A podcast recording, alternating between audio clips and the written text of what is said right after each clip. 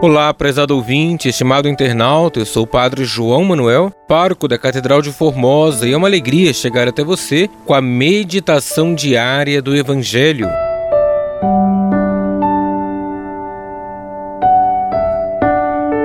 Hoje, quarta-feira, da sétima semana do tempo comum, celebramos a memória de São Policarpo, bispo e mártir, e vamos meditar juntos o Evangelho de Marcos, capítulo 9, versículos 38 ao 40.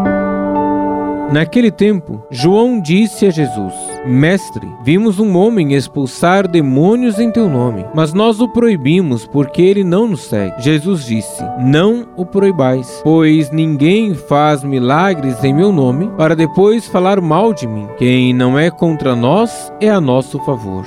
Palavra da salvação, glória a vós, Senhor.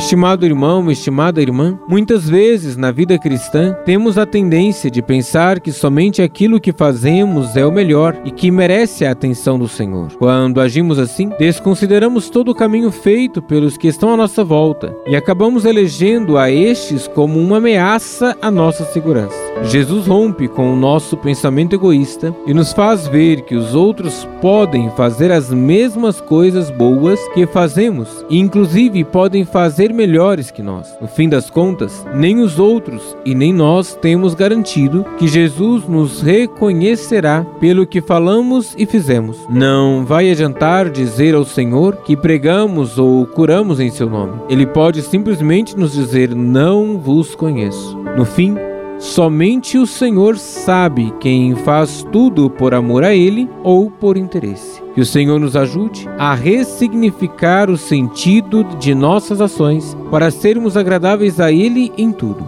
Deus abençoe você e a sua família.